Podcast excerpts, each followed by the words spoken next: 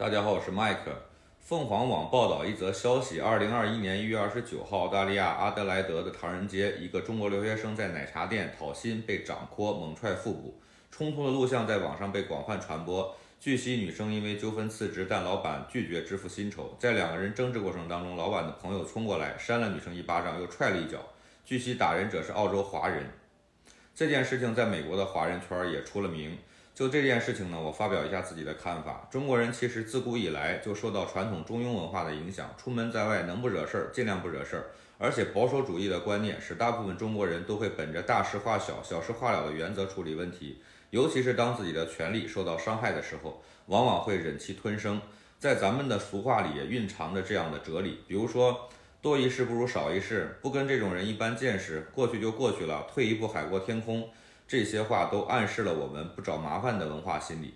不过，在海外的留学生有一定的认知以后，懂得维护自己的权利，这是一种进步。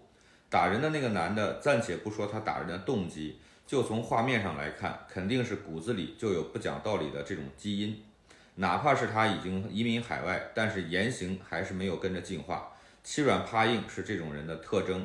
粗鲁的表现又给海外华人群体增添了一道耻辱。